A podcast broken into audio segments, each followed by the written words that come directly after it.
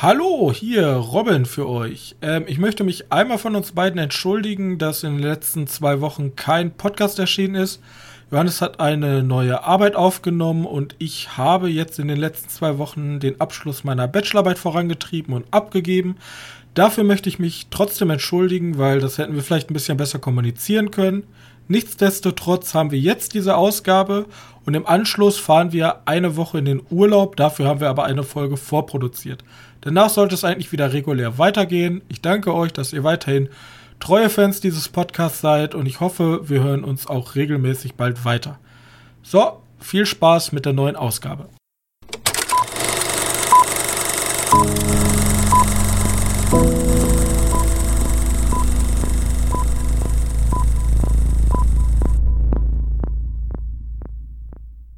Hallo und herzlich willkommen zur 113. Ausgabe unseres kleinen Filmpodcastes. Und heute sprechen wir über Horrorfilme, I guess, eine Menge Horrorfilme und äh, gute Laune-Dokus. Ich weiß nicht, was Johannes noch mitgebracht hat, deswegen begrüßen wir ihn. Hallo, Johannes. Hallo. Ich habe so. nur Horrorfilme. Ja, ich habe halt noch was anderes geguckt, aber wollen wir auch nächste Woche verschieben? Richtig. Mhm. Deswegen, äh, ich habe eigentlich nur Horrorfilme.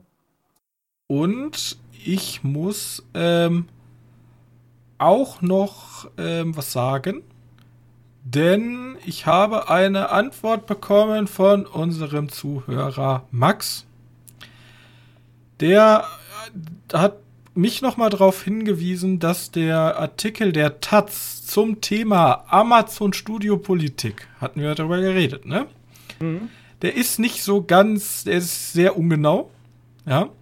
Und hat also ungenau von, von uns oder ungenau von? Von der Taz.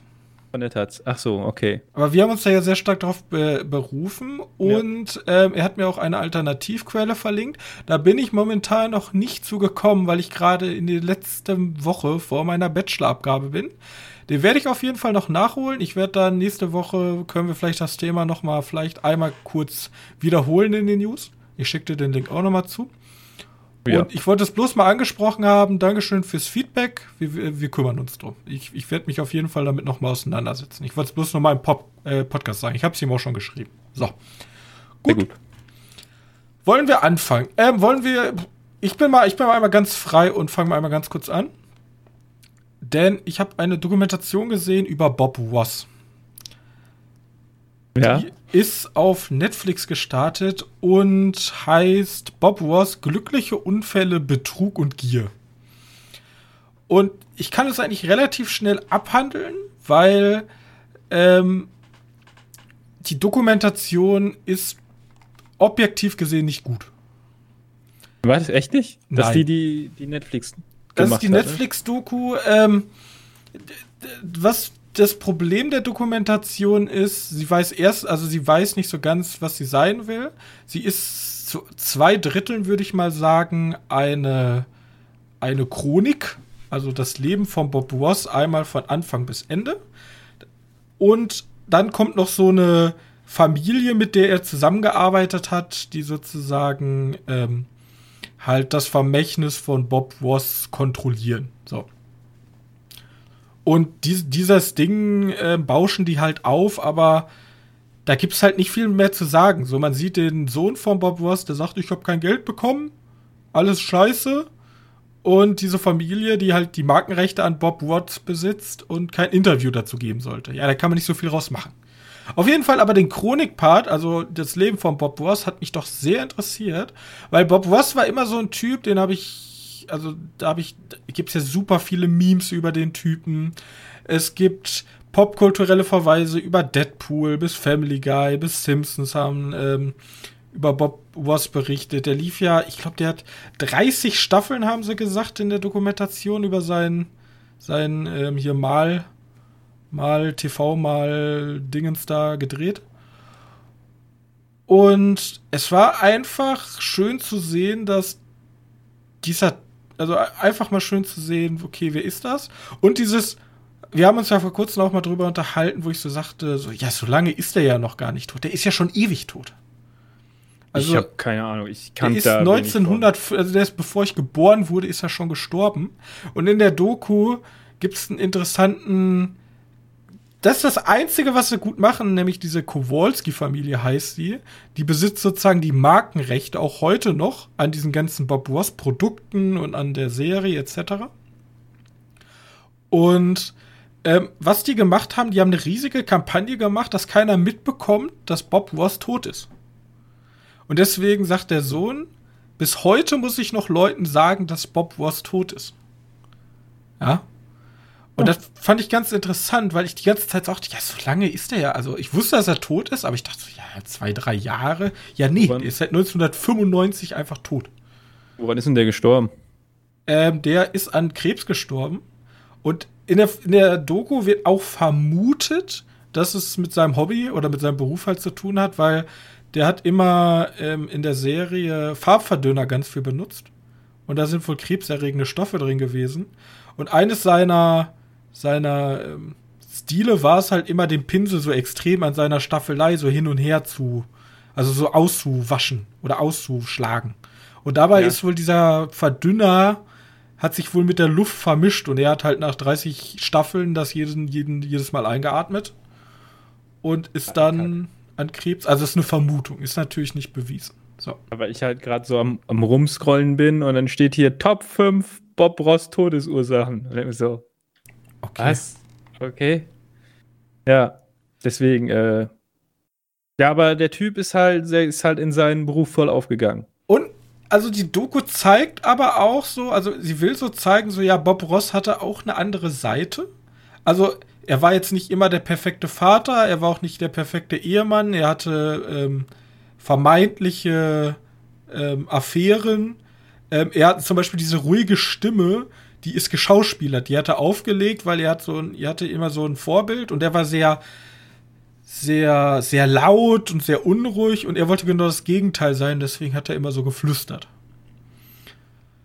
Aber trotzdem okay. zeigt die Doku, er ist halt ein herzensguter Mensch, der für sein Hobby gelebt hat und auch gestorben ist. Und dem war es eigentlich auch gar nicht, also ihm war es wohl wichtig, erfolgreich zu sein, aber ihm war es vor allem wichtig, dass die Leute anfangen zu malen. Und die Doku ist super herzerwärmend, aber nicht gut. Also sie hat nicht wirklich einen roten Faden, sie, sie kann wirklich nicht journalistisch irgendwas Besonderes ausarbeiten. Wer gerne sehen möchte, wer Bob was ist und wo der herkommt und was er vorher gemacht hat, kann sich die Doku sehr gerne angucken.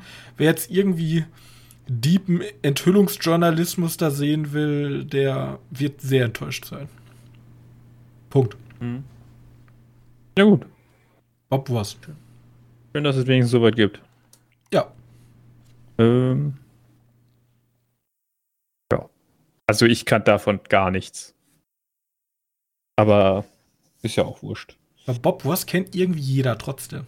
Ja, als, als Meme und als diese ganzen. Ja, das meine ich ja. Der ist popkulturell unfassbar bekannt.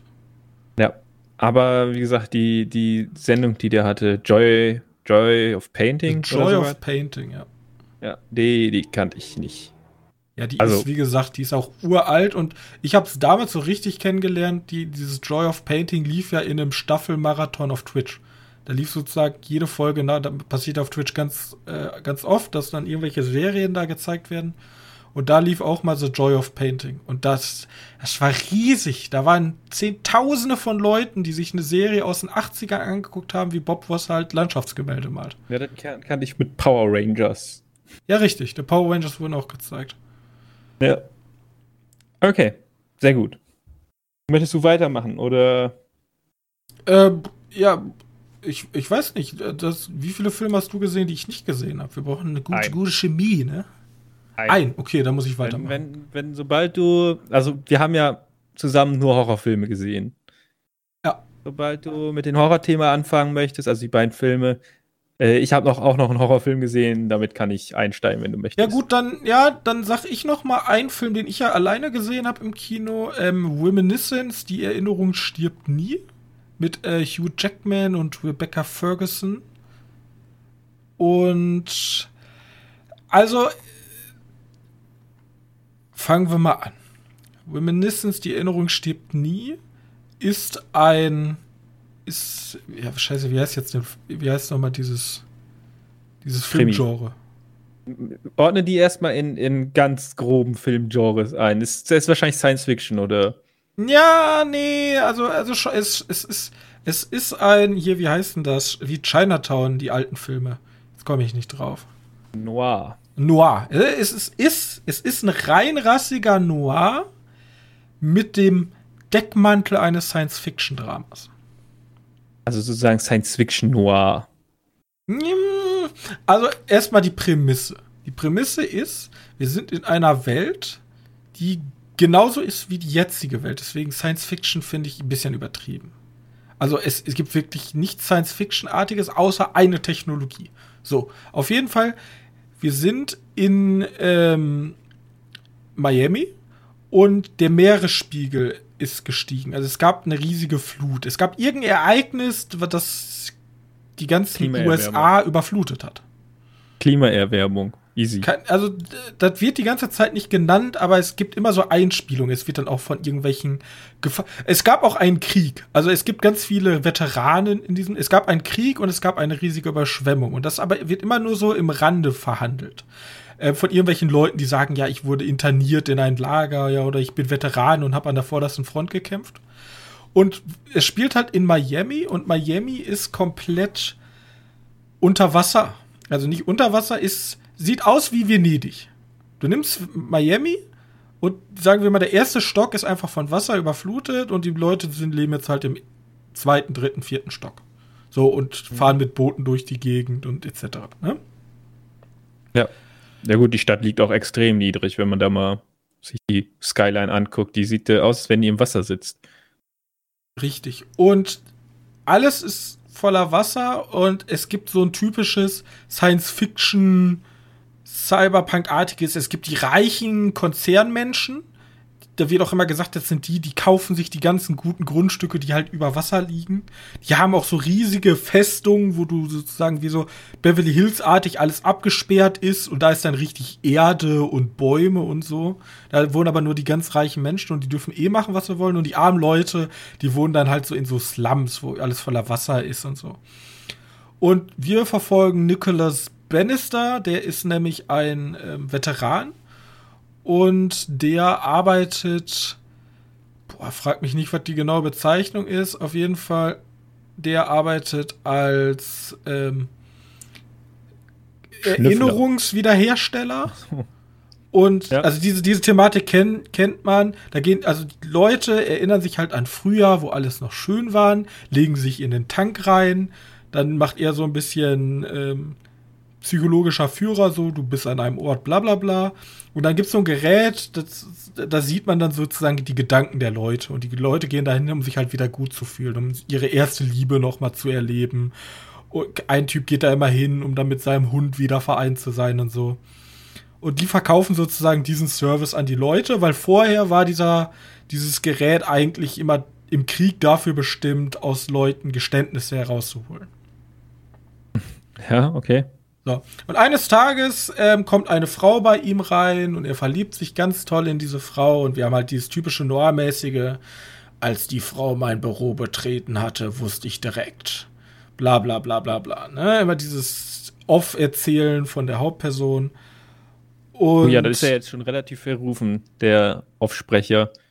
Ja, ja cool, aber das war ja damals Standard, ne? Diese Detective-Dinger, Noir. Ja, ich finde es einfach gut, dass sich ja mal irgendjemand wieder traut, gegen der Norm zu schwimmen. Sonst kann man nämlich immer sagen, oh, Offsprecher ist schon faules Storytelling, ey. Was ich aber sagen muss, es erfindet sich aber bis auf die Welt nichts neu. Und das ist auch der größte Schwachpunkt. Die Handlung ist der Schwachpunkt. Also es kommt diese Frau und die Frau verschwindet und seine, sein Ziel ist es jetzt, die Frau zu finden. So, das ist die Handlung. Und der Star dieses Films ist halt die Welt. Du willst eigentlich wissen, okay, was ist hier los? Wie, wie leben die Menschen? Und da, da, wird auch immer so ein bisschen geteased, vor allem mit diesem Arm-Reich-Thematik. Ähm, und diese, dieses typische, was wir auch jetzt aus Amerika kennen, diese Veteranen, die auf der Straße leben müssen, nachdem sie aus dem Krieg wiedergekommen sind. Aber, Aber die Geschichte ist dann super belanglos. Also hier unser Hugh Jackman, der ist halt übelst verliebt anscheinend. Bloß die schaffen es halt irgendwie nicht, diese Liebe so rüberzubringen. du hast, du hast dann da, also die, die, die ballern sich da immer irgendwelche Liebessprüche an den Kopf, so, aber irgendwie fühlt man nicht die Liebe. Man denkt so, okay, ihr sagt, ihr liebt euch, aber wirklich lieben, hm, ich weiß nicht. Und. Aber was ist denn der Drive? Wozu geht's? Er geht einfach, das ist eigentlich eine Liebesgeschichte im Sinne, oder ist da ja, noch er, er ist auf der Suche nach ihr und er versteht nicht, warum sie Ach, ihn sie ist verlassen hat. Sie ist verschwunden. Sie, sie ist auf einmal weg. Dann. Richtig. Okay. Und jetzt versucht er halt in seinen Gedanken, weil er weiß ja Gedanken äh, zu kontrollieren, versucht er in seinen Gedanken Hinweise zu finden, warum sie weg sein könnte. Und dann findet er halt immer wieder so einen neuen Schnipsel, der dann sagt, okay, er könnte was wissen. Und dann geht's halt so weiter und so entspinnt sich dann die Geschichte. Ja, das, ja. das, Finale ist auch wieder so, naja, ne, sch schlechte Vergangenheit und so. Boah, also es hat eher so ein, so ein Durchschnittsfilm. Durchschnittsfilm. Den hast du relativ schnell vergessen. Ja. Ähm. Die Prämisse würde ich gerne wiedersehen, aber mit einer interessanteren Geschichte. Der Witz an der ganzen Geschichte, der Film läuft in extrem wenig Kinos. Und unsere Stadt ist einer der wenigen Kinos, wo der tatsächlich noch komplett anläuft. Richtig. Ähm, das ist richtig gruselig. 68 also, Millionen hat er gekostet, also gar nicht so günst, also günstig und ist aber auch in Amerika direkt bei HBO Max erschienen, ne? Ah, okay. Ja. Ich gehe auch stark davon aus, dass der ziemlich schnell nach Amazon für 4, 4 also 5 Euro Leihgebühr reinkommt. Weil, also, da tun schon viele Filme. Äh, ja. Aber klingt doch so, sieht eigentlich an sich so interessant. Das hat ja wenigstens schöne Bilder. Ja. Weil das Plakat sieht ja schon ganz cool aus. Also die, die dem, wie gesagt, diese Welt haben sie echt gut auch umgesetzt. Also du siehst, das ist halt nicht wirklich, also die haben jetzt nicht so, oh nein, wir haben wenig Budget, wir können die Welt nicht zeigen, ne? Also so ein ähm, untergegangenes Miami kostet ja schon was, ne? So CGI und so. Aber die, also der Welt ist halt die Stars. Da hast du dann schwimmende Märkte und alles ist halt immer dunkel, weil, äh, das habe ich noch gar nicht erzählt, ist immer dunkel, passt natürlich zu Noir. Du ja. hast immer diese neon verhängenden Wasserflächen von Miami, weil tagsüber ist es einfach zu warm und deswegen haben die Menschen die Zeiten getauscht. Tagsüber wird geschlafen, abends wird gearbeitet. Und deswegen hast du halt immer diesen Nachtrhythmus und das ist halt eigentlich der ganze Film ist darauf ausgelegt, schöne Bilder zu erzeugen. Oh, ich frage mich, was das mit der, mit der Psyche von den Leuten machst, wenn die jetzt wirklich alle so gepolt sind, dass du nachts arbeitest, sondern glaube, das ist gar nicht schlecht, weil die Sonne ist ja auch so ein Stimmungserheller. Haha, weil Sonne, ne? Richtig. Das bringt auch Vitamine, Leute, ne? Sonne bringt ja, Vitamine. Eben. Aber auch Hautkrebs, aufpassen. Ja, äh, so. nicht zu viel. Alles in Maßen. Ja, ah, guck, den werde ich wahrscheinlich irgendwann mal gucken, wenn er dann im Streamingdienst erhältlich ist. Passt eigentlich auch sehr gut, ist, äh, ist directed bei Lisa Joy. Die hat, die hat auch bei Westworld mitgearbeitet. Ah, okay. Also diesen, diesen Drive hat der Film auch so ein bisschen. Ja, und die haben auch zwei große Namen dabei, vielleicht sogar drei, vielleicht sogar vier. Ja, äh, hier äh, Tendif Newton. Und die kennt Was? man. Ach so, ja. Und es gab auch einen Schauspieler, den kenne ich auch, bloß der, der hat eigentlich so eine ganz komische Rolle. Also da kennt man ganz viele Schauspieler, aber die, die haben eher so Nebenrollen. Ist ja auch egal. Also muss man sich nicht geben. Kann man aber. Wenn man gerade um 23 Uhr, so wie ich, nichts zu tun hat und mal alleine ins Kino gehen will. Ja. Immer. Immer. Okay. Ähm, soll ich weitermachen oder? Jeden Fall. Ja, okay. Dann fange ich auch wieder mit einem Netflix-Film an. Ich habe mir The Old Ways angeschaut. Der ist nicht, ich weiß nicht, ob der von Netflix produziert ist. Auf gibt es den auf Netflix. Ähm, und es ist ein Exorzismusfilm, könnte man sagen.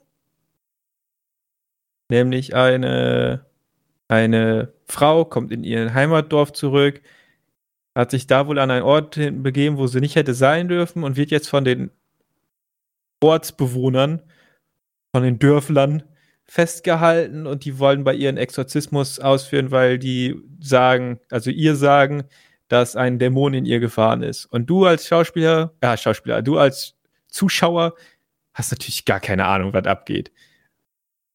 Weil du weißt nicht, wo sie war, du weißt nicht, wie sie jetzt dahin gekommen ist, du weißt nur, dass sie eigentlich aus einer Stadt kommt und jetzt auf einmal hier in einem, weiß gar nicht, wo das sein soll, irgendwo in einem Dschungel festsitzt. Mexiko. Äh, Mexiko? Okay. Ja, und dann passiert da halt so ein. Also ist schon fast ein Kammerspiel mäßig. Weil du bist halt immer nur in einem Raum und es passieren Dinge. Oder in einem Haus, sagen wir mal. Und der hat mich deshalb interessiert, weil der irgendwann mal auf, was, weil der auf Rotten Tomatoes tatsächlich einen hundertprozentigen Score hatte. Bei den Kritikern. So, ja, das, das, kann doch nicht sein. Äh, ist jetzt bei 95 mittlerweile. Ja. Ja, gut, da sind dann die Leute, die sagen, ey, also, der ist nicht schlecht, aber 100% ist ein bisschen zu hoch. Der Audience Score liegt bei 53. Das ist ein bisschen zu wenig. Äh, ja, da passiert halt nicht viel Neues, aber aber was passiert und ich gehe auch stark davon aus, dass er nicht so viel Geld zur Verfügung hatte, äh, sieht halt schon echt gut aus. Vor allem das Ende, also irgendwann wird da mal so, ein, so eine Kreatur, die gezeigt in einer Vision. Äh, und die schaut ganz gut aus, auch wenn man die wirklich nur für ein paar Sekunden sieht. Nicht mal. Äh, ja, ich hatte ich hatte auf jeden Fall Spaß an dem Film. Der ist aber auch nicht wirklich mehr als so ein Film, den guckst du mal kurz weg und dann, dann also hast du auch nicht mehr. ein guter Mit-Budget-Film, ne? Ja, genau. Ja, gut. Genau. Den ne? kann man immer mal gern gucken. Man muss jetzt auch ein bisschen auf ein Horror-Genre stehen. Hm, und ein bisschen offen sein für Neues. Auch ich wenn nicht viel nicht, Neues passiert. Hört sich nicht schlecht an. Äh, ja, dazu brauche ich nicht, auch nicht viel sagen, weil gibt's auf Netflix, kann man sich mal angucken. Will auch gar nicht so viel vorwegnehmen. Einfach mal gucken. Ich sag ja auch immer noch The Empty Man ist so mit einer der coolsten Filme. Die, die gibt's ja auch immer noch auf, äh, auf Disney Plus. Du hast ja jetzt Disney Plus, dann kannst du den ja endlich auch mal gucken. Stimmt. Oder hast du nicht mehr? Doch, doch. Den kannst du auf jeden Fall noch mal gucken. Du musst aber erst eingeben, dass du Ü18 bist. Ne, deshalb 16, Ü16 bist. Dann sollte das alles gehen. Äh, ja, das zu The Old Ways. Gut. The Old Ways. Aber, warte, ganz schnell noch gesagt. Ich fand ihn besser als The Classic Horror Story. Nur ein bisschen festzuhalten, weil äh, ich weiß nicht, irgendwie, irgendwie hatte ich die ganze Zeit Gefühl, dass die miteinander irgendwie verknüpft sind, auch wenn das komplett andere Themen sind. Weiß nicht, irgendwie so, so ein Gefühl.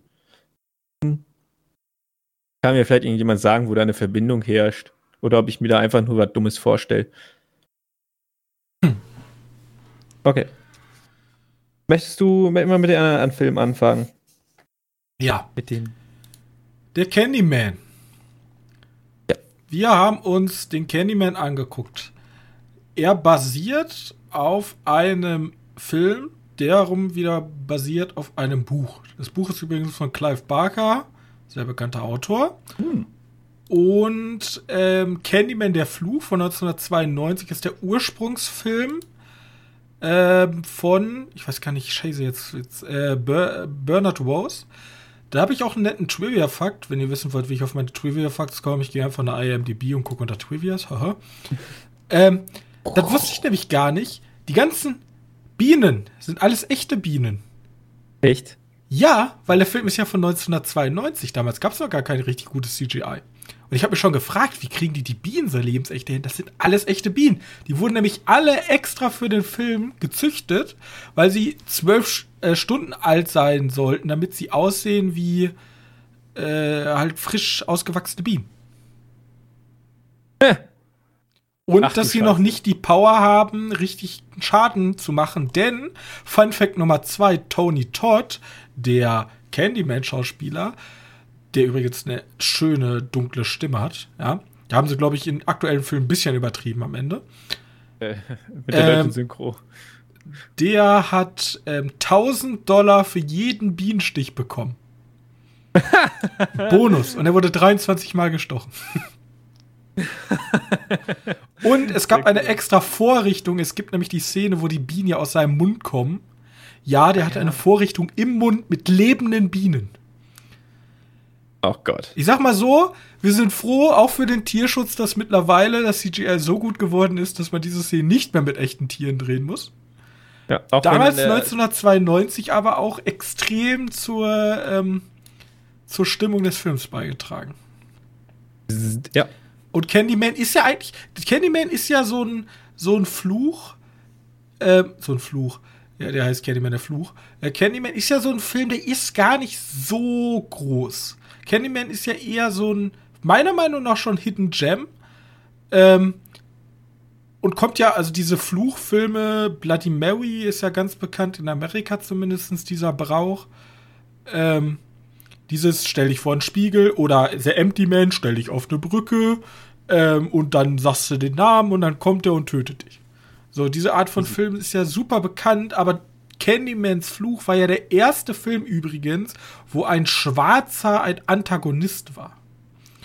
Vorher waren die Schwarzen ja größtenteils oder farbigen People of Color, ich will hier niemanden ausschließen, ähm, waren ja meistens die Leute, die immer das Kanonenfutter waren, die, die jetzt erstes Charaktere, ja. Ja, die jetzt erst gestorben sind. Und hier war zum ersten Mal ein Antagonist und hier wurden zum ersten Mal auch rassistische Motive ähm, verhandelt.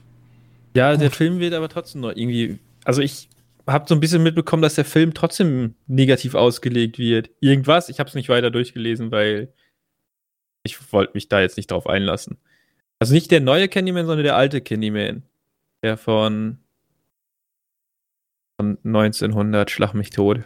Also Candyman ist halt einer meiner absoluten, also der alte ist einer meiner, meiner absoluten Lieblingsfilme. Und lass uns den Bogen ziehen zum neuen Candyman. Ähm, das ist ja sozusagen die Fortsetzung. Richtig. Ich, ja. Und für alle Candyman-Fans, es gibt super viele Verweise, die, die, also die einen direkten Verweis an das Original haben. Sowohl vom Schauplatz als auch, da werden halt wirklich Storystränge sozusagen fortgeführt. Also es ist eine Fortsetzung. Ja. So. Ähm, die Frage ist, wie fanden wir den Film? Fang du mal an. Also, äh, ich fand den Film halt wirklich mega. Das Ende, da muss man so ein bisschen, kann man so ein bisschen drüber streiten. Ich war jetzt nicht so, also beim Ende war ich ein bisschen, hä? Aber alles davor fand ich, fand ich mega. Und ganz, ganz, ganz, ganz mega geil fand ich. Ganz am Anfang gibt es dieses Intro, wo einfach nur die Kamera über Chicago? Ich weiß gerade gar nicht, welche ja, Stadt. Häuserschluchten. Ja, aber dann halt die Kamera so gedreht, dass die Häuser und es ist halt nebelig gewesen.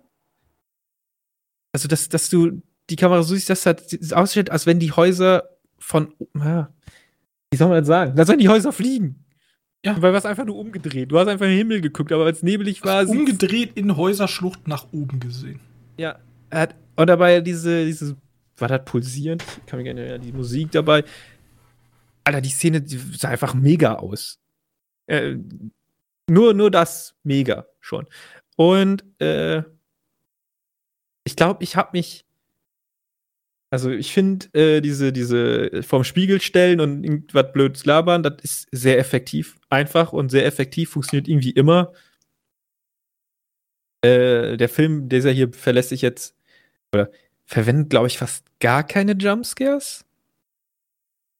Ne, tatsächlich. Also für nicht. die Jumpscare-Feinde äh, sind, glaube ich, gar keine drin. Ne?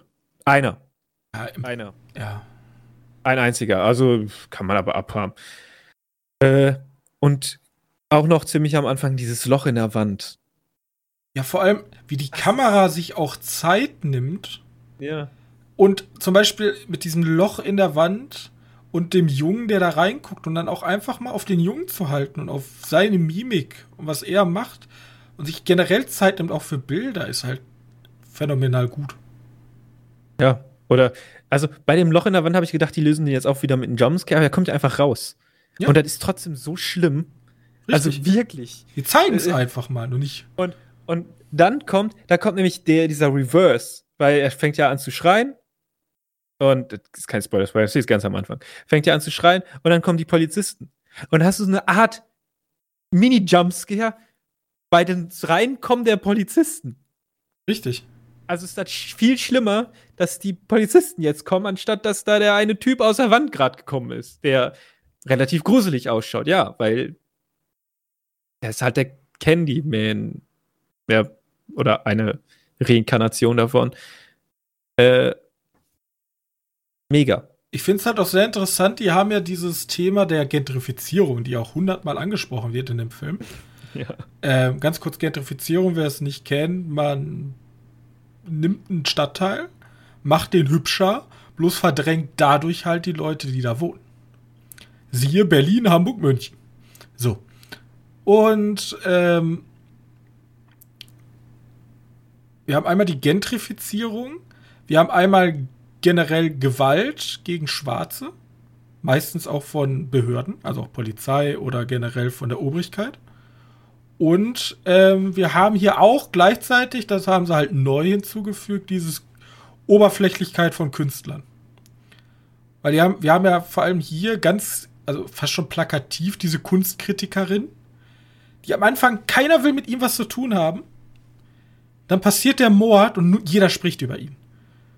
Aber seine ja. Kunst war vorher halt nichts wert. Seine Kunst war ja nichts wert, bis zu dem Zwischenfall. Und sobald damit Aufsehen erregt wird, ist er im Rampenlicht und auf einmal ist seine Kunst was wert. Ja, so funktioniert Kunst, ne? Und die, diese drei Thematiken schaffen die halt irgendwie super in so eine Symbiose zu setzen, dass sie sich gegenseitig äh, unterstützen. So. Ähm, gut. Ja, wie gesagt, das Ende ist ein bisschen sehr plakativ. Aber ja. man muss dazu sagen, theoretisch oder was heißt theoretisch, praktisch haben sie sich sozusagen an den Vorgänger gehalten, der ja auch ein sehr voluminöses äh, Ende hatte. Mit dem riesigen ja. Feuer. Ja. Gut. Ähm, ja. Sehr schöner. Sehr schöner Film. Sehr ja. lohnenswert. Sehr lohnenswert. Und ist ja, ähm, das kann man vielleicht noch eben erwähnen, ist ja von, ist produced bei dem Macher, der auch ähm, Wir und Ach, Jordan, ja. Jordan Peele. Jordan Peele. Ähm, ja. Hat ja Drehbuch gemacht und ähm, mitproduced, glaube ich. Äh, Regie geführt hat aber Nia da Costa. Die hat vorher ähm, Little Woods gemacht. Und ich habe zumindest gelesen, dass da sie echt ein gutes Händchen für generell für Kamera hat. Und das habe ich jetzt ja auch im aktuellen Film gesehen. Ja. Also sie weiß, wie man Regie führt. Sehr gut. Ist ja, ja auch nicht so häufig, dass eine weibliche Re ähm, Regisseurin oder eine, eine Frau äh, große Filme macht. Ja, deswegen freue naja, ich mich. Vor allem so mehr, richtig gut. Einer. Ist auch gut so, weil das war ja damals wirklich sehr schlimmer als die Köche in Deutschland. Die, ja. die Promi-Köche, das sind auch alles irgendwelche Typen. Alles Männer ja, das ist auch irgendwie ziemlich maskulin und eklig und ja. Äh, bei, bei Regie ändert sich jetzt langsam. Wir haben jetzt auch bei, bei The Eternals ist ja auch die. Boah, jetzt lass mich nicht irgendwie. Ich glaube, die heißt Zoe Shao. Ich weiß es nicht mehr. Sorry dafür. Äh, die ja Person non grata in China ist. Aber. Ja, stimmt. Aber gleichzeitig, ja. Ja, also ich, ich finde es ich find's gut. Das, das sind halt jetzt Systeme, die, die jetzt sich langsam ändern. Ne? Das, der Prozess, der dauert halt. Lange. Ja, aber genau. es wird was. Ja, aber. So, jetzt lass mich ganz kurz gucken, wie die wirklich heißt. Chloe Sau. das ist genau anders. Ah, sehr gut. Chloe Sau. Ja, nicht Zoe Ciao, sondern Chloe Sau. ja. Sehr schön. Okay, habe ich es richtig gestellt. Äh, ja, also auf jeden Fall Candyman empfehlenswert und äh, den Abspann anschauen, weil der hat diese schönen, äh, wie heißt das nochmal? Papierschattenkunst. Papierschattenkunst, genau. Ja. Schattenspiele, Schattenspiele, ja, ist gut. Die man auch schon ein bisschen aus dem Trailer kennt. Äh, davon gibt es mehr ganz zum Schluss im Abspann und demnach lohnt er sich auch. Ja. Gut. Das zu äh, Candyman, große Empfehlung von uns beiden. Kommen wir zu einem Ad-Hoc-Vorführung, die wir gesehen haben, nämlich Malignant. Ein Film von James Wan, unseren alten Conjuring alias ähm, Blaubarschbube, nee, Meerjungfrau-Mann. Äh, Aquaman, ja. Aquaman. Boy. Aquaman, Saw, Fast and the Furious. Der hat eine äh, Menge gemacht, auf jeden Fall. Ja? ja. Und der hat sich gedacht, nach Conjuring, Junge, ich habe voll Bock auf Horror. Aber es soll nicht zu ernst werden und ich möchte einfach mal alle Techniques für Horror, den ich bis jetzt so gesammelt habe, mal in einen Film packen. Hm. Schön tight, alles, alles, was James Wan Horror ausmacht, packen wir zusammen. Da rausgekommen ist Malignant, ein Horror Thriller, Jallo, Slasher in Klammern. Also sehr, sehr viel. Eine Genre-Mischung. Eine Genre-Mischung. Genre und ganz kurz zusammengefasst, unsere Hauptprotagonistin, Madison, ist in einer toxischen Beziehung. Und eines Tages wird sie von ihrem Freund geschlagen. Und dann taucht auf einmal ein komisches Wesen auf, was ihren Mann umbringt, sie verletzt. Und ab da passieren auf einmal kuriose Morde und keiner kann sich so ganz erklären, was da genau los ist. Und es hat aber irgendwas mit ihrer Vergangenheit zu tun. So, das ist, glaube ich, die Grundprämisse. Wie jeder gute Horrorfilm. Und es fängt an wie ein typischer Haunted House. Der ist halt, wir haben wieder so ein riesiges Apartment, also ein Apartment, ein riesiges Haus, wie, wie so eine alte Villa schon fast. Äh, ja. Wo ich mich aber. Das sieht doch von außen gar nicht so groß aus. Und dann kommst du da rein und denkst dir, okay. Ja, ist riesig. Vor allem immer dieses, ja. typ, dieses typische amerikanische Bauweise, wo dann das Wohnzimmer sozusagen zwei Stöcke einnimmt und du dann vom Flur aus sozusagen in das Wohnzimmer gucken kannst, so mit extrem hohen Decken. Ja. Und da haben wir uns beide angesehen gleichzeitig im Kino, weil es gibt eine extrem coole Kamerafahrt in diesem Haus. Ja, wirklich cool. Also, ja. ich möchte, ich möchte am liebsten mal einen Film, der nur so ausschaut, weil äh, Mord im Orient Express hatte eine kurze Szene so. Falls du dich da noch dran erinnerst. Da habe ich mir auch gedacht, das ist einfach viel zu cool. Ja, dafür brauchst du ein ganzes Set-Designer, aber obwohl kann man das also, jetzt schon mit CGI irgendwie. Kurz als Erklärung, wir haben die Kamerafahrt sozusagen von oben, also top-down, gucken wir von ja. oben auf die Person und folgen ihr durch das Haus. Genau. Die Kamera geht sozusagen durch die Wände. Richtig. Und das ist echt eine sehr, sehr coole Szene. Also wirklich ja. eine sehr, sehr gute Szene. Also auf jeden wer Fall. Sich, wer sich so immer noch nicht vorstellen kann, dieses äh, 12 Minutes Computerspiel, was jetzt vor kurzem rausgekommen ist, Kennst du das? Ja. Ja, das, das hat genau die gleiche Ansicht sozusagen. Einfach nur von oben. Von oben guckst du auf die Köpfe von denen drauf. Und äh, für alle Architekten ist das natürlich ein Augenschmaus. Ich bin kein Architekt, aber trotzdem. Und der, der Unterschied, also wie gesagt, am Anfang spielt der Film damit, ist ein Haunted House, es kommt immer dieses Wesen in der Dunkelheit natürlich und Jumpscare, Jumpscare, Jumpscare, Jumpscare. Ähm, zum Ende hin wird der Film dann extrem brutal. Aber offen brutal. Hier nicht irgendwie Jumpscare versteckt, oh, jemand wird, sondern richtige Kampfeinlagen, Schusswechsel, alles drum und dran. Was ich aber so interessant, was ich mich die ganze Zeit gefragt habe, weil ich dir auch schon gestellt habe, also ist das jetzt, ist, weiß er, was er da tut? Also es gibt halt wirklich eine Szene, die spielt halt die ganze Zeit mit diesem, jetzt kommt der Jumpscare, jetzt kommt der Jumpscare, jetzt kommt der Jumpscare. Und es werden halt so super, wie, wie so ein Best-of wirklich Horrorfilm mhm. ähm, gezeigt. Ob das beabsichtigt ist oder ob das mittlerweile schon so in der James Wan DNA ist, dass es gar nicht mehr mitbekommt. Weil ab und zu wusste ich nicht, okay, soll das jetzt witzig sein? Also der Film hat auf jeden Fall Szenen, die witzig sind. Ja, also ich meine, ich, dieser, ich nenne mal zweiter Mord, ne? Also zweiter Mord an einer Persönlichkeit, die wir noch nicht kannten. Äh, da ist es ja komplett auf die Spitze getrieben. Richtig. Äh, ich bin mir da sehr sicher, dass er weiß, was er da tut. Also ich habe ich hab ja schon gesagt, für mich ist da so ein James Wan verknüpft alle seine Filme, die er hat. Irgendwie will er die verbinden. Und zu zeigen, ja, so, so was mache ich. Der jetzt, er jetzt einfach alles verknüpft. Und ja, ich bin mir da fast sicher, dass er weiß, worauf er, was er da macht. Ich meine, die Jumpscares sind ja dann auch nur effektiv, wenn du nicht mehr genau weißt, wann er kommt. Und wenn du einfach eine Szene wirklich so komplett ausspielst, dass er nicht kommt, ist doch eigentlich mal smart.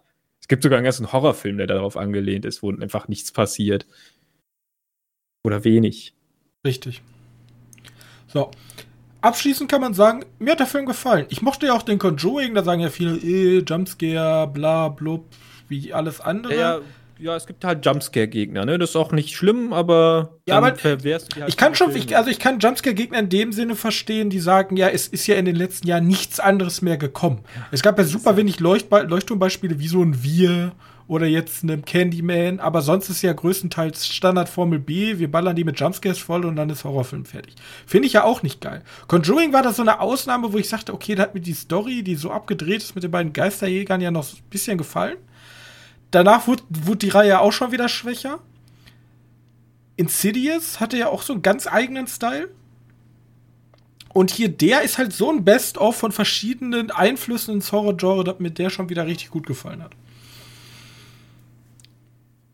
Ja. Punkt. Ähm, also, ich, ich finde ihn auch sehr gut. Ich finde, der ist auf jeden Fall ja, was Neues ist ein bisschen schwierig zu sagen, weil eigentlich macht er alles, was schon Filme damals gemacht haben. Aber damals, damals, damals. Äh, eigentlich nur so, ein, so eine Verbeugung an den ganzen anderen Horrorkram, den es gibt. Ich meine, diese ganze Subplot von dem Polizisten, mhm. seiner, äh, von unserer Hauptrolle, die Stiefschwester und äh, und der ein aus der Polizei. Ich weiß nicht genau, was die macht. Spurensicherung oder so. Das kriegst du doch heutzutage in keinen Film mehr rein. Das, das macht doch keiner mehr. Aber der macht das. Und, und ich finde es halt einfach, ja, das ist ein bisschen Klischee und so, aber macht trotzdem mega Spaß. Wir schließen ab mit einem Zitat von James Marsh von der South China Morning Post. The film is saved by a frenetic, bloody, spattered climax of outrageous action and violence, properly by a jaw-dropping revelation to ridiculous audacity, it must be seen to be believed. Ja, kann man so, so richtig komplett zustimmen. Ja. Punkt. Ähm, Vielleicht sollte ich mich auch mal bei Rotten Tomato als äh, Kritiker re registrieren. Die Pressestimmen haben ihn mit neun bewertet. Wie viele Pressestimmen gab es? Eine. Richtig. Wir müssen nur fünf von fünf geben, dann kommen wir wahrscheinlich in irgendeinem Trailer vor. Medienkneipe. Der Film ist shockingly evil. Oder so. Ja. Kurzes Zitat. Ja, leider ist die Trailer schon abgedreht. Aber den Trailer, muss ich sagen, fand ich furchtbar. Das stimmt. Also, er macht einen ganz anderen Film daraus, was das nachher war. Stimmt. Am Trailer dachte ich auch, okay, so 0815, okay. Ja, Aber er ist wirklich anders. Gut. Auf jeden Fall für, für mich sehr lohnenswert. Und äh, so einen Film wird man wahrscheinlich die nächsten paar Jahre nicht mehr sehen. Also nicht so. Ich gehe stark davon aus, dass der komplett außer Zeit gefallen ist und der wird. Das ist so ein bisschen wie mit so ein paar Filmen, die sind, die man selbst gut findet, aber die Mehrheit findet die eher nicht so geil. Die willst du dann halt auch nicht mehr sehen. Prometheus zum Beispiel. Ich finde mega, finden viele Kacke, werden wir wahrscheinlich nicht mehr sehen. Aber wurscht. Äh, ja. Gut. Lass uns weitermachen mit dem Trailer der Woche. Jetzt denkst du dir so, hä? Ja, können wir machen. Wir haben keinen Trailer. Ich habe ein paar Trailer, wenn du möchtest. Ich habe einen Trailer, über den ich sprechen möchte, weil ich keinen anderen Trailer gesehen habe. Ich möchte nämlich über den Trailer mit Liam Neeson sprechen. Was, was hat er denn für einen Trailer rausgebracht? Den haben wir gestern noch gesehen. Ach, der. Aber den hat er schon ewig draußen. Der ist schon ewig draußen, aber wir haben noch nie drüber gesprochen und ich musste mir jetzt einfach mal meinen Frust von der Seele reden. Weil ganz ehrlich, The Ice Road. Ja? The Ice Road. Okay, so hieß er. Stimmt. The Ice Road. Ja, du hast den Namen schon vergessen, dabei haben wir den Trailer ungefähr 3000 Mal gesehen. Ja, ich habe Ice Truckers eingegeben und da kam so eine D-Max-Produktion und dachte mir so, oh. ja, genau das frage ich mich immer. Wer hat diesen Film durchgewunken? Also wir haben, ich, ich bin ja, ich bin ja ein Mensch, der ist ja nicht der größte Fan von den neueren Streifen von Liam Neeson, weil ich ja immer sag, der Mann ist sehr alt, der kann nicht mehr so Action. Und er macht halt immer noch Actionfilme. Aber jetzt denke ich, er hat sein, sein, sein, sein Sweet Spot gefunden. Er ist nämlich jetzt Action Hero in einer Trucker-Serie. Ja? Weil bei The Icewoods geht es darum, dass irgendwo Leute verschüttet sind, so Bergbauleute. Und jetzt müssen die Leute über diese Ice Road. Das ist irgendwo in Alaska, glaube ich. Oder Kanada. Auf ja. jeden Fall ist da irgend so eine Route, die führt einfach über Eis. Und im Sommer ist die halt weggetaut, da kann da niemand drüber, weil da Einsturzgefahr beherrscht. Aber im Winter fahren da gibt es halt so eine Strecke, wo dann immer Trucks hin und her fahren. Da gibt es auch eine sehr coole D-Max-Serie, deswegen mache ich immer den Spaß. Ähm, ich weiß gar nicht, von welchem Verleih hier der Film ist. Ich, er könnte auch D-Max sein. Amazon Original, Netflix Original, was zur Hölle? Hier steht ja wirklich alles dran. Ja. Äh, ja, keine Ahnung. Ein Film von irgendjemanden. Und und ich dann auch, und der Trailer ist super skurril, weil erstens hat er die größte One-Liner-Dichte, die ich glaube ich in einem Trailer je gesehen habe. Ja. Also da gibt es wirklich einen Abschnitt, da machen die sechs, sieben One-Liner hintereinander einfach. So. Es war Sabotage. White Bunch ist mit dabei. Ja, und dann ist dieser Trailer auch ganz krude zusammengeschnitten, weil ich glaube, alle Action-Szenen, die in diesem Film vorkommen, sind in dem Trailer.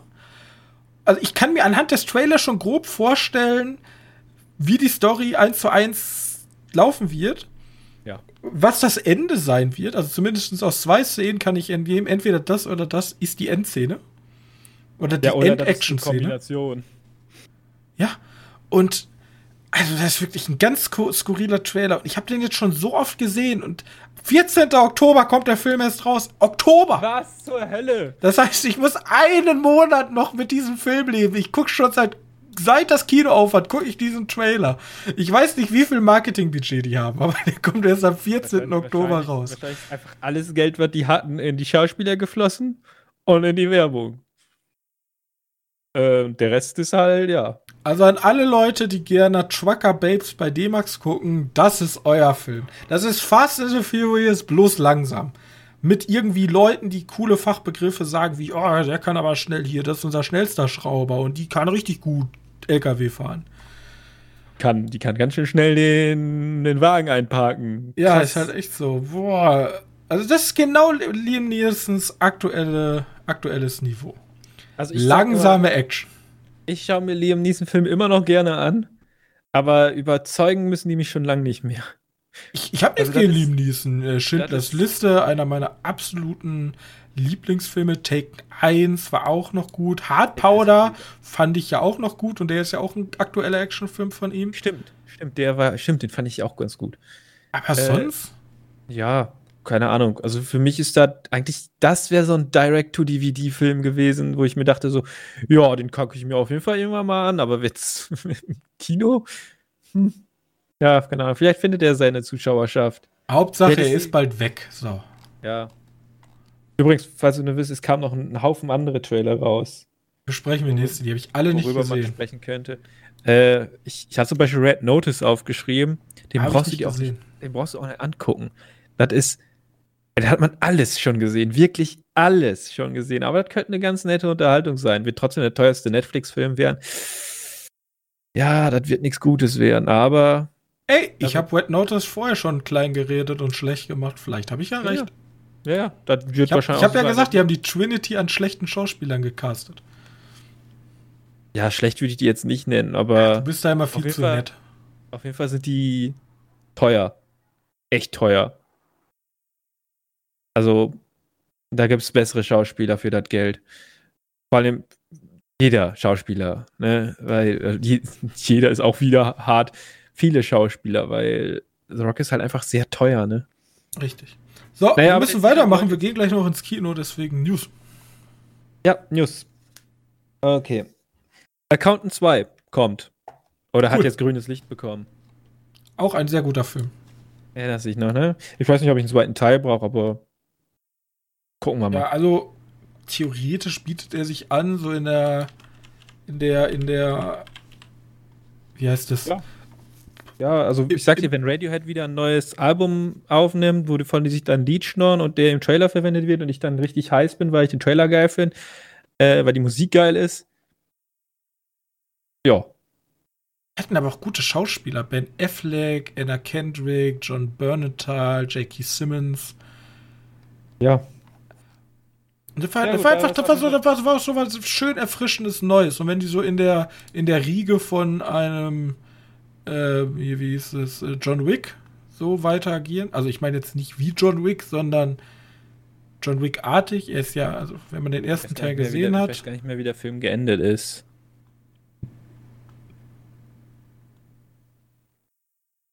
Ja, ich habe ja auch ewig nicht mehr gesehen. 2018 ist der, ne?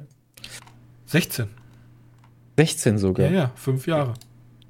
Das ist hart. Der zweite Teil hat auf jeden Fall grünes Licht bekommen. Ähm, dann. Äh, die nächste große High-Fantasy-Serie wurde eben angekündigt. Oder eben, ist auch schon wieder gut. Da gab es übrigens auch einen Trailer zu. Äh, das Rad der Zeit. The Wheel of Time. Vielleicht hast du schon mal irgendwas davon gehört. Ja. Äh, für Amazon Prime machen sie daraus eine Serie.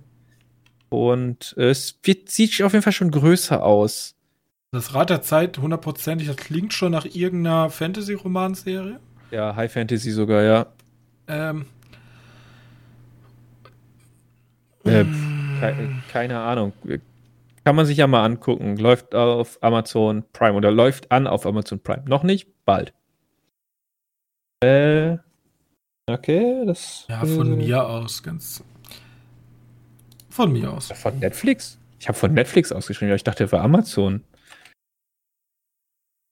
Amazon. Amazon, ne? Warum Ja. habe ich Netflix aufgeschrieben? Egal. Amazon, ja. Äh, dann Dune war in Venedig, ist oder ist in Venedig schon angelaufen. Oder Dune? Ja, diese. Italiener. Ja, und die Pressestimmen sind sehr, sehr, sehr, sehr, sehr überzeugt. Acht Minuten Standing Ovation gab's. Ja, come on, Alter. Die haben, ja, die sind auch ein bisschen krass da, die Leute.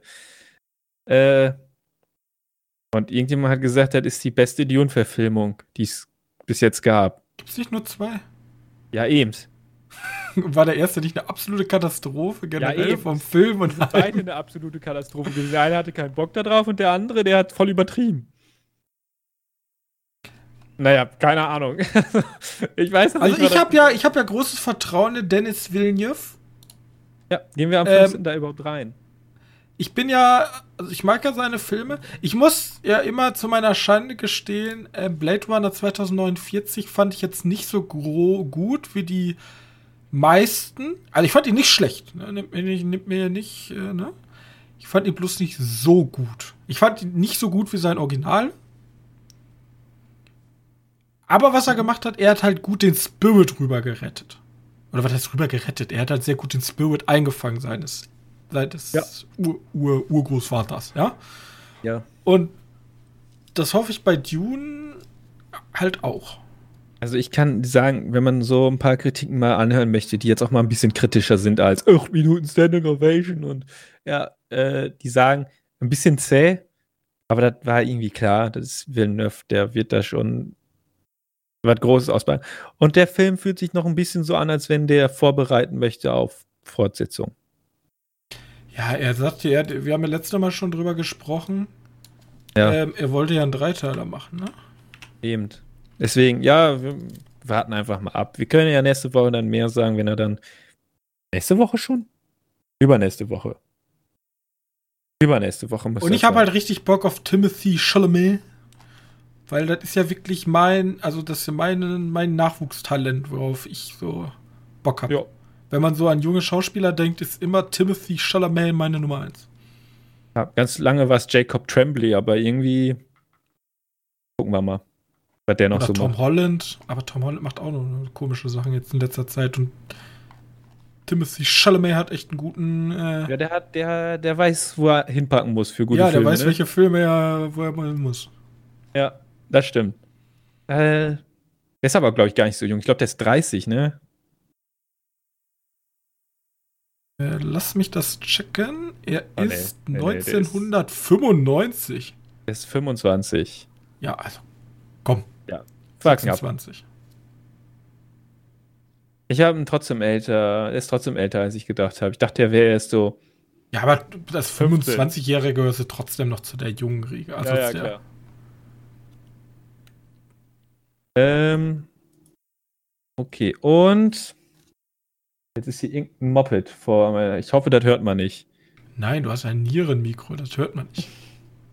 Ja. Insider. Wink, wink. okay, aber das Rad der Zeit hatten wir Dune. Ähm, so, das war so für mich persönlich. Da wollte ich nur mal kurz anmerken: Es gibt jetzt die ersten Screenshots von Resident Evil äh, Welcome to Raccoon City. Oder nur noch Raccoon City. Ich bin mir nicht mehr so sicher, wie der Film heißt. Hast du da einen Screenshot?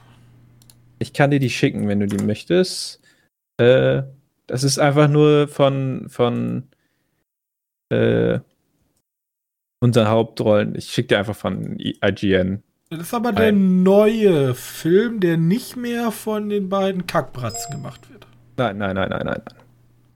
Äh, näher an, näher an dem, an dem ersten beiden Spielen soll der sein und der soll die ersten beiden Spiele auch schon irgendwie grob miteinander verknüpfen. Und du siehst halt, also du kannst einmal da weiterschalten, da gibt es so drei, vier Bilder. Äh, natürlich nur Bilder.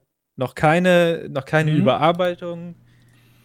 Äh, ja, das sieht echt sehr nah an den ähm, Spielen aus. Ja. Also da gibt es ein so, ein so ein Wesen auf diesem Bild, äh, wie nah das ist, keine Ahnung. Ob das nachher auch so ausschauen wird, aber. Ja, das ist wahrscheinlich noch unbearbeitet. Ja, ist noch unbearbeitet. Sind einfach Bilder direkt vom Set, ne? Ja, genau. Und du siehst halt auch die, die, die, die Villa aus dem ersten Teil. Äh, ich möchte sagen, ich habe echt Bock. Ich habe Also ich bin Bock. ja jemand. Richtig Schiss, dass der mich ich, enttäuscht. Ich habe nur kontroverse Meinung, aber ich fand, also ich, ich habe ja mit Resident Evil so gut wie gar nichts am Hut. Und ich habe mir ja auch bei Let's Player mal so den zweiten angeguckt. Da gab es ja ein Remake von. Ja. Das hat mich jetzt aber nicht so umgehauen. Also ich bin halt Vom wirklich von. Den neueste finde ich ganz, ganz schrecklich tatsächlich. Finde ich gar nicht gut. Resident Evil 8 oder. Ja, das zieht für mich alles wieder so in dieses Lächerliche, wo ich. Was eigentlich die Serie meiner Meinung nach kaputt gemacht hat. Weil. Aber der Siebener. Den ja, fand ich wiederum richtig intens gut. Und davon hätte ich gern einen Film, obwohl das eigentlich komplett paranoid, oder was heißt paranoid, eigentlich schizophren ist, weil das ja eigentlich ein super verbrauchtes Setting, diese Hinterwäldler. So, also das haben wir im Film im Weltjahr tausendfach gesehen. Mhm. Also, ich muss ehrlich sagen, ich finde die Resident Evil mag ich die Geschichte immer, immer mehr. Die ist so groß, die ist so weird, die ist teilweise echt dumm, weil irgendwie ist die Aussage immer, ja, das ist irgendwie ein Untergrundlabor, wo die Zombies züchten, Ende. Ähm, ja, und da auch. Und auch irgendwie in jeden. Und der siebte war ja dann wieder so eine Neuerfindung von dem, von dem Genre. Ja, das fanden die Fans geil, deswegen verstehe ich nicht, wieso sie aber beim auch, achten auch wieder so weggedriftet sind. Aber auch mit einer harten Verbindung zu, zum Original, ne? Richtig. Da haben sie es richtig gemacht. Ja. beim achten gibt es halt so viele Sachen. Ich habe ich hab einen sehr interessanten Podcast darüber gehört von ähm, The Pod. Kann man nicht nur empfehlen, wer mal einen Spiele-Podcast Kostet zwar Geld, aber Leute, gönnt euch. Sehr, sehr guter journalistischer Spiele-Podcast. Und da sind halt Sachen dabei, so Logiklöcher, wo die wirklich den Spieler für absolut dämlich halten. Ja. Ja, also, wie gesagt, mir gefällt da, da ich keine Ahnung, ich habe da auch irgendwie so, so eine rosa Brille bei. Muss halt einfach nur irgendwie mich amüsieren. Also du bist so wie die Marvel-Fans, ne? Ja, Versteh schon. Alles einfach abfeiern, sobald Marvel draufsteht. Naja, alles abfallen ist da schwierig. Gibt auch ganz viel Kacke. Zum Beispiel, ich glaube, ich würde mir die, die Spiele nie kaufen. Ähm, schau dir mal den, die Neuauflage vom dritten Teil an. Ne? Hm? Von, von Resident Evil 3. Oder was, 2? Äh, 3 war es, meine ich. Äh, du Hölle, das ist, das das ist ja ein Vollpreistitel. Das, das Geld mit für den das Türen öffnen? Spiel, das ist gemein. Das ist schon fast ekelhaft. Aber zum Zuschauen finde ich es immer wieder witzig. Vielleicht liegt es ja auch an den Leuten, die es dann let's played haben und dann. Nee, ich mag doch die Story auch. Ich finde ich find die so, so Bier mag ich irgendwie. Mm, mm, mm. Auch nicht wegen den Zombies, sondern eher wegen diesen Biomutanten, die dann irgendwann zum Schluss kommen. Zombies sind nur noch Beiwerk. Fällt natürlich ein, wenn man so einem Let's Player zuguckt, der das total abfeiert, dann übernimmt man ja schnell auch ähm, Das Meinungsmuster passieren, von jemandem. Deswegen versuche ich mir zum Beispiel für diesen Podcast, versuche ich mich eigentlich immer von allen Reviews fernzuhalten zu Filmen, die ich noch gucken möchte. Weil ich will halt nicht der Typ sein, der ähm, alles nachplappert. Deswegen habe ich auch heute extra gesagt, wo ich mir die, äh, wo ich mir die Dingens nachgeholt habe, weil beim Podcast wie zwei und Pech und Schwefel haben sie halt genau den gleichen Trivia-Fact gedroppt. Und jetzt will ich nicht, weil wir später gekommen sind, dastehen wie der Loser, der hier die Trivia-Facts droppt, die schon woanders erzählt wurden. Aber ich gucke mir das hier nicht ab. Ich versuche mir immer eine eigene Meinung zu bilden. Ja, Leute. Und das gleiche ist halt bei, bei Resident Evil. Das Problem ist, wir sind viel zu aktiv im E-Net. Ja. Da kommt, Kommt man nicht drum. überall Meinungen. Aber man muss ja, mal- deswegen äh, finde ich sehr schön, Max, ne, hat uns ja eine andere Quelle geschickt, ne, von allen Seiten viele Quellen äh, konsolidieren und nicht immer in seiner Bubble sitzen. Ja, aber das so rauskommen ist so schwer. Das kommt schwer. Da musst du dich auch mit anderen Meinungen auseinandersetzen. Ähm, ja, Außer aber es sind Meinungen von irgendwelchen rechten Idiots, dann kannst du die ganze ignorieren. Ja. Ähm, also erstes Bild zu Resident Evil ist fertig. Dann gab's. Wir haben ja gestern noch mal kurz darüber gesprochen, weil der neue Venom-Trailer im Kino lief. Und ich habe ja gesagt, der muss jetzt ab 18 sein oder ab 16 sein. Aber jetzt haben sie veröffentlicht, ab wie viel der ist. Ab 12. Ja, Film ist also, ab 12. äh, also- das hätte ich auch im Trailer der Woche reden können. Die gehen mir so auf den Sack, diese Trailer. Die sind alle gleich aufgebaut. Ich verstehe nicht. Der erste Venom, der war so ein, okay, gehe ich rein, ja, ganz nett. Der Endkampf war super lame. Aber Ja. an sich war der in Ordnung so. Aber der neue, schlechter Witz am Anfang, dann auf einmal super brutal und am Ende noch mal so einen schlechten Witz. Ich weiß erstens gar nicht, welche Tonalität der Film will. Jetzt weiß ich erst ab 12. Das passt Jetzt überhaupt 12, nicht zu dem, was ich da sehe. Er, warte, warte, er bekommt ein PG-13-Rating. Weil Ja. er immer da Ich bei muss den mal gucken, Amis was die. USK ihm hier gibt. Ja. Ähm, Aber für mich ist es halt wirklich abschreckend, wenn da nicht 16 draufsteht. Jetzt, guck mal, der erste Film war ja schon gegen so ein CGI-Venom. Jetzt ist er halt rot. Hm, na und? Das ist doch einfach genau das Gleiche. Ja. Äh, ich brauch's nicht. Ja, die, nicht. die Rolle, die es spielt, ist ein bisschen größer. das ist für mich so ein perfekter Streaming-Kandidat. Also solche Filme gucke guck ich mir auch gerne bei Netflix, Amazon, HBO Max, keine Ahnung, wo auch immer an. Aber die Reaktion hinter uns, die waren ja schon echt begeistert. Ja, aber das sind diese komischen Comic-Idiots, die alles abfeiern. Die haben ja, die, äh, keine Ahnung, die sind so mit Geschmacksverstärkern vollgepumpt, die wissen gar nicht mehr, was gut ist. Das kann gut sein. Die gehen in Candyman und denken, wieso erschrecke ich mich nicht? Ich habe ja, ich hab ja gar keinen Jumpscare bekommen. Und dann sagst du denen, ja, aber wie sieht's denn aus mit Stimmung und Szenenbild und Kamera und so? Äh, nee, die sind abgestumpft.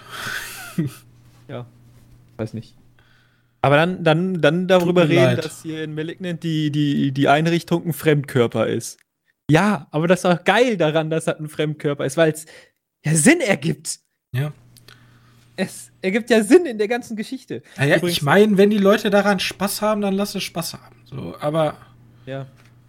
ist halt schade, keine Ahnung. Vor allem, dass Sony ja jetzt Blut geleckt hat mit ihrem, oh, wir haben Spider-Man ja als Lizenz. ja Spider-Man ist, ganz ehrlich, Spider-Man an sich ist ja auch ein kuriose, kurioser Charakter, weil Spider-Man ist ja so unfassbar beliebt. Ja, das kommt mir, da, da vergesse ich immer. Also immer wenn ich. Aber Spider-Man ist auch wirklich so jemand. Also ich weiß gar nicht, warum ist Spider-Man so unbeliebt? Also ich finde Spider-Man so von den Fähigkeiten. Also der ist halt der bodenständigste Superheld. So, der ist noch der Typ, der rettet auch mal eine glaub, einzelne glaub, Person. Ich glaube, bei Spider-Man ist es ein bisschen wie mit Batman. Der hat halt einfach die geilsten Schurken, ne? Ja, stimmt. Ja. Der Venom ist ja, ist ja ein cooler Charakter wohl. Der ist ja eigentlich auch ein Spider-Man-Schurke. Ich dachte am Anfang können Leute vielleicht eher mit Spider-Man connecten, weil, keine Ahnung, Superman muss immer die Welt retten. Und Spider-Man rettet halt drei, vier runterfallende Autos von der Brücke. Das ist schon ein Unterschied.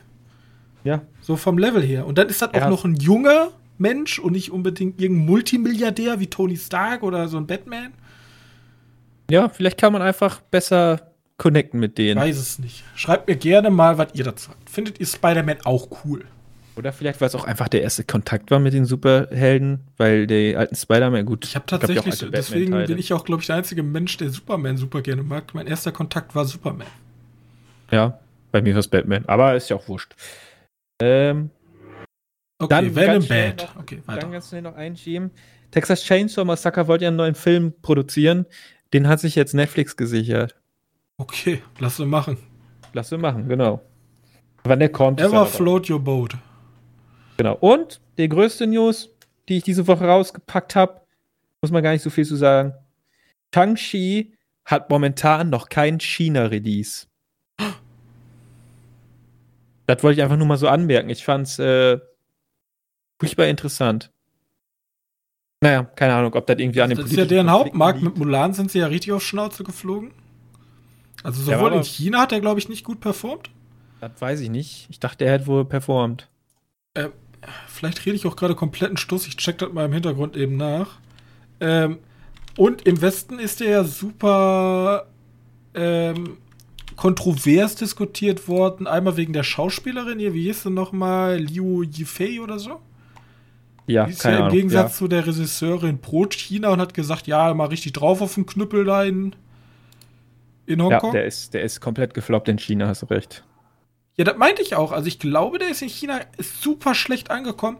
Und dann hatten sie auch noch, neben der Schauspielerin, hatten sie ja hier herzlichen Dank an die Region Xinjiang oder wie sie da heißt, wo die ganzen äh, Internierungslager für die Uiguren liegen.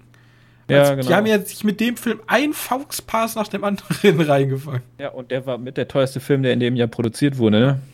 So, Leute, jetzt, alle Le äh, Leute, Leute, ruhig bleiben. Der Film darf nicht floppen. Bam, alles gegen die Wand gefahren. Marketing, Inszenierung, Kernmarkt, alles, alles scheiße gelaufen. Ja, und äh, jetzt hier, Shang-Chi, der, der ja auch relativ angepasst wurde für den chinesischen Markt, startet nicht in China? Ja. Ist nicht so gesund, ne? Also bis jetzt kein, kein Release-Date. Das ist die Sache. Ne? Der könnte noch starten. 40 Millionen haben sie in China eingenommen, das ist nix. Ja, eben. Wenn er 23,2 Millionen sehe ich hier nur. Ja, das Opening. Achso. Aber Domestic Wars sind 40,7. Na, das ist krass. Egal. Ähm, Aber trotzdem nichts. Ja, der hat ja 300 Millionen fast gekostet, ne? Ja, also für den chinesischen Markt ist das halt nichts. Ja, eben. Also der, der Vorteil, den Disney noch hat, ist, ja, das sind vielleicht Flops für die, deren Kernmarkt ist ja so gut wie abgeschöpft, aber davon kommt man immer noch gut über die Runden. Ähm, bloß, man will halt nicht, ähm, man will halt immer der Erste auf der Party sein als Konzert, ne? Ja. Das ist das Wichtige. Gut. Mal gucken, wie, mal gucken, wie dann der, der, der Spider-Man in China ankommt. Ich glaube, also ich glaube, was ich mich jetzt ja frage, so, bevor wir jetzt zum Thema der Woche kommen, weil auch nur ein sehr kurzes Thema ist, aber was ich mich bei äh, generell bei China-Filmen frage, ist, muss es denn immer ein Thema sein, was in China verankert ist, um in China erfolgreich zu sein? Also ich habe jetzt, ich kann jetzt, also das nächste Mal kann ich mir wahrscheinlich mal einmal angucken, wie sieht es in China generell aus, was sind da die ähm, beliebtesten sagen, Filme? Was einer der beliebtesten Filme von Hollywood für in China war? Kung Fu Panda. Ja, das kann ich mir gut vorstellen. Der war verdammt beliebt. Da, da gab es ja dann sogar noch von der Regierung gesagt, wie kann das sein, dass ein ausländisches Land, ein anderes Land als wir, unsere Kultur am besten darstellen kann. Für Kinder. Weißt du? Und mhm. deswegen äh, gab es nochmal irgendwie so eine Offensive. Zum Beispiel Free Guy kommt da hinten gut an. Fast and the Furious kommt, ist ein mega Erfolg. Das sind jetzt ja alle keine also, Filme, die ex, also die haben immer mal so, hier, guck mal, wir haben noch einen chinesischen Charakter hier eingebaut. Ja, ja, ich weiß. Aber das sind ja keine Filme, die für den chinesischen Markt optimiert Fast sind. And the Furious? Naja, Was? gut. Dabei Fast and the Furious war es doch ein Japaner, oder nicht? Weiß ich jetzt nicht. Also. ist, für Hollywood, die denken sich, ja, passt. Das ist da das gleich. Nein, aber äh, ich glaube, dieses, dieses Marketing-optimierte Ausrichten eines Films tut dem Film einfach nicht gut. Nee, gar so. nicht. Und das sieht man ja, also ich habe jetzt die genauen Zahlen hier nicht stehen, aber man sieht es wahrscheinlich auch an den, einfach an den, äh, an den Zahlen. Da könnte man mal gucken, ob ich da eine gute Statistik zu finde. Nichtsdestotrotz kommen wir zum Thema der Woche. Und das Thema der Woche ist, weil sonst nichts Geiles unterwegs war, sprechen wir jetzt über ähm, 3D. Denn ich wollte am Donnerstag mit meinen Freunden ins Kino. Aber es gab nur eine 3D-Vorführung. Und da sagte ich, weil ich habe erstens, also volle Offenheit, ich bin Brillenträger, was doppelt scheiße ist für 3D. Und zusätzlich habe ich durch zwei verschiedene Stärken auf beiden Augen. Also ich habe unterschiedliche Sehstärken, was Sinn macht bei einer Brille, aber ich habe auf beiden Augen sozusagen von der normal, von der Norm abweichende Sehstärken. Ich kann 3D nicht so gut wahrnehmen. So. Das war früher noch nicht so schlimm, aber se selbst früher dachte ich mir schon, 3D suckt ass. Also ich, ich weiß nicht, ich kann 3D nicht so gut wahrnehmen. Ich glaube, 3D funktioniert auch einfach nicht. Ja, also es gibt ja immer dieses Leuchtturm. Oi, hast du äh, hier Avatar ja. in 3D gesehen? Das war so krass. Das Schlimme ist, ich bin der einzige Idiot theoretisch, der Avatar in 2D gesehen hat. Ähm, und ich finde immer 3D ist immer so ein Gimmick. Das kommt dreimal im Film vor. Da wird er, also dann, keine Ahnung, der Hobbit ist ein gutes Beispiel. Das einzige 3D-Erlebnis, woran ich mich da erinnere, ist ein Pfeil, der dir entgegenfliegt. Genau. So. Und das ist eine Sache, wovon ich einen Aufpreis bezahle, der abnormal hoch ist, wovon ich ein Filmerlebnis habe, wo ich mir eigentlich theoretisch im Kino eine Sonnenbrille aufsetze. So. Der Film ist einfach dunkler. Du hast diese Kackbrille auf, es ist schweineteuer und du kriegst ja dafür nichts geboten. Als Vergleich dazu Moviepark Gelsenkirchen. Gehst du hin, haben die damals auch, damals, wo die noch Disney im Angebot hatten, ich weiß nicht, ob die das heute noch haben, heute sind die, glaube ich, mit Nickelodeon gefeatured. Damals ja, gab es eine Bugs. glaube ich, immer, oder? Ja, aber damals gab es auf jeden Fall irgendwas von Bugs Bunny, glaube ich, da. Das war ja Warner. Dann passt das ja wohl wieder. Passt das? Ja, ich komme gerade komplett durch. Auf jeden ja. Fall, da gab es einen Bugs Bunny, extra für 3D, damals noch mit den, ich glaube, bei mir waren es rot-blau, war es damals, es gibt ja auch grün, blau, gibt auf jeden Fall, oder grün-rot. Es gibt verschiedene Farben, auf jeden Fall damals diese typischen alten Pappbrillen, ne, nicht diese coolen Sachen. Und dann bist du da reingegangen und hast, ähm, hast richtiges 3D. Da kam, also da kam wirklich mir was entgegen. So, das war, so habe ich mir 3D und deswegen war dann diese, ja. diese, diese Transferleistung, ich gehe ins richtig normale Kino und hab da, war einfach, ist einfach mies. Ist einfach scheiße guckt sich scheiße, ist, ist lächerlich für den Aufpreis. Was sagst du dazu, Johannes?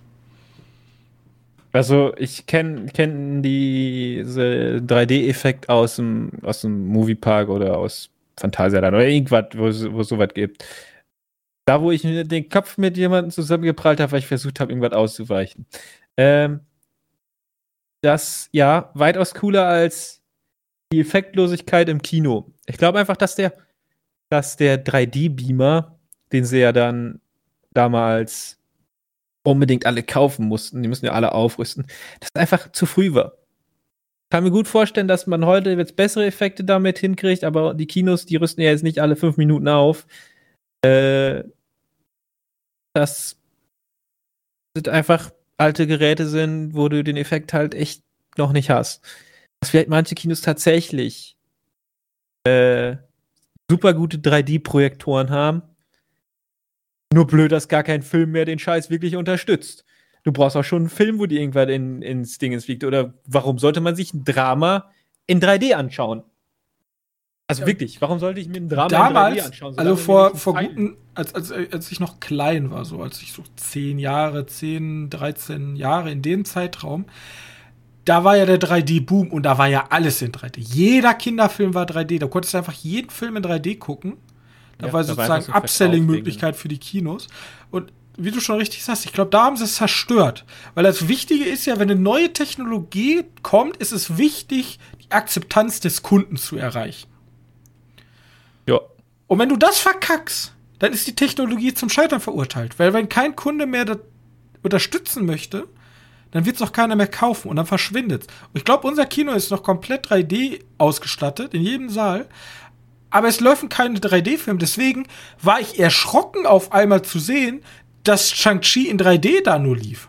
Das ist für mich so seit geschlagenen fünf Jahren gar kein Ding mehr, dass überhaupt noch 3D angeboten wird. Oder ich zumindest die Auswahl habe zwischen 3D. Immer, das Witzige ist zum Beispiel, wenn James Bond rauskommt, den gibt es auch in 3D, dann hast du immer das 3D-Kino ist der große Saal. Wenn du dann guckst, okay, ich reserviere eine Karte, ist das Kino komplett leer. Drei Leute haben reserviert. Während auch am, Startdat am Startdatum für James Bond einfach das, das kleinere Kino, wo nicht 3D, ist rappelvoll. Niemand, wirklich niemand will 3D sehen. Deswegen mein Appell an alle Kinos. Stellt euren 3D-Beamer um auf nicht mehr 3D. Mach einfach nur 2D. Ja, also ich glaube 3D-Beamer können ja 2D und ich macht einfach ja. nur 2D, zwingt Leute nicht hier großes Kino, 3D, bla, macht einfach nur 2D und wenn ihr 3D haben wollt, macht IMAX. Weil IMAX ist ja so ein geschummeltes 3D. Also, IMAX ist ja so, ja, wir haben auch coole Brillen, aber wir sind generell alles cool. Und das finden die Leute ja wieder cool, weil das ist ein wirklicher Mehrwert fürs Kino. Diese riesigen Leinwände. Sound und alles. Ja, das, das ist ein Gesamterlebnis.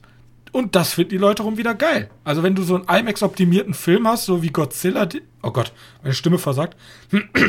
Äh, so, so ein Film wie Godzilla, den wir im IMAX Oder gesehen Tenet. haben. Oder Tenet.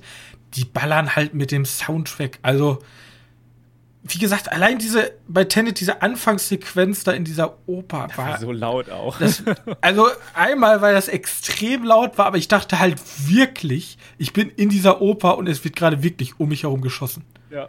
Da war schon, da war schon richtig geil. Das und da war, waren auch super wenig Leute im Kino, weil ja gerade Corona groß war. Richtig, da war dieser Zwischenphase, wo ganz kurz die da Kinos aus. Das war super, das war super weird, weil der, der ganze Kino ja nur für den Film offen und da war Sonst ist der, der Bochumer Kino eigentlich schweinevoll immer Rechenvoll. gewesen. Nichts. Ja. Nichts. Ja. Gar keiner. Es war so komisch. Aber ja, kann man mal wenigstens mal schön drüber erzählen. Ja, gut. Also mein Appell zu 3D habt ihr gehört. Kauft euch IMAX-Kios. Kauft euch einfach, das kann doch nicht so schwer sein. Ihr habt doch einmal schon aufgerüstet, jetzt ein so ein IMAX-Saal reinbauen, das geht doch. Kann ja, ja nicht so teuer Kino. sein. Ganz einfach, Saal ich glaube, 4 und 5. 4 und 5 ist das, ne? Ja, zusammenlegen. 4 und 5 zusammenlegen und dickes IMAX machen. Ein bisschen ha. nach oben ausbauen. Treppe ein bisschen nach hinten versetzen und gut ist. Ja. Gut. Fände ich geil. Fände ich auch geil. Aber ich glaube, das wird äh, Geld einbußen, weil dann kannst du ja nur noch, wenn dann. Ich glaube, unsere Stadt ist auch zu klein dafür.